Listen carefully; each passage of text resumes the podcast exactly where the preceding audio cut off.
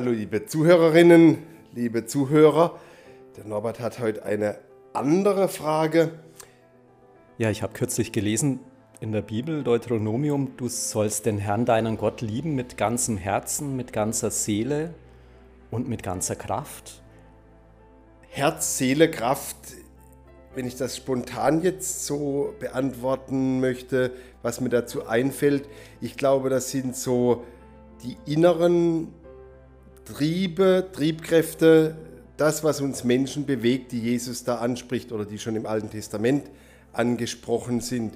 Ich würde heute sagen, das ist unser Geist, also unsere geistige Kraft, der Verstand, was mit Herz gemeint ist, so auch da, wo die Entscheidungen fallen.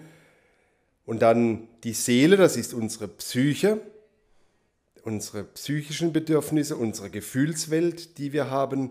Und die Kraft, das steht für mich für das Körperliche. Eben die Muskelkraft, das Streben, dass ich etwas möchte.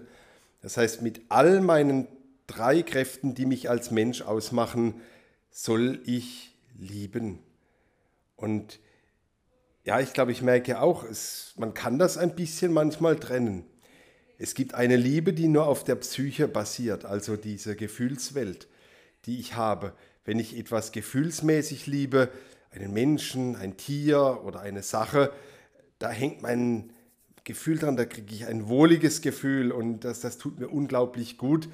Aber ich muss natürlich auch den Verstand dazu einschalten. Es reicht nicht irgendjemand oder irgendetwas einfach zu lieben und dann zu entdecken, dass mich das ins Unglück reißt. Also ich muss auch mitdenken, ist das gut, ist das schlecht und entscheiden. Und natürlich mit der körperlichen Kraft lieben, das heißt auch, dass ich etwas dafür tue, was dieser Liebe entspricht einem konkreten Menschen gegenüber. Er muss das halt ab und zu mal sehen, dass ich ihn festdrücke oder einem Tier gegenüber, dass ich es gut behandle. Und wenn es jetzt da um die Gottes- und Nächstenliebe geht, bei Gott, naja, kann ich jetzt schlecht umarmen, aber ich kann natürlich meine Kräfte für ihn einsetzen, dass ich mit dem, was ich tue, zeige, dass ich ihn liebe. Und mit der Seele Gott lieben, ich weiß nicht, ob Sie das auch kennen. Es gibt mal so Phasen im Leben, da scheint er mir fern, da habe ich keine Lust so richtig zum Beten und zum Glauben. Und dann habe ich so eine richtige Sehnsucht.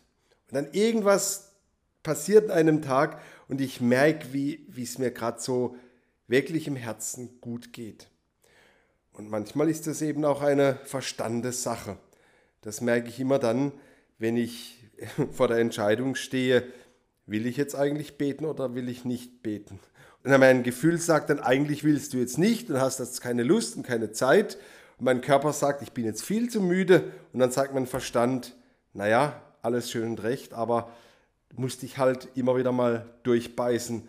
Körper, hopp, los geht's. Und dein Gefühl darf nicht das Allbestimmende sein, denn sonst kommst du in der Liebe überhaupt nicht weiter. Das denke ich, mein jetzt Herz, Seele, Kraft.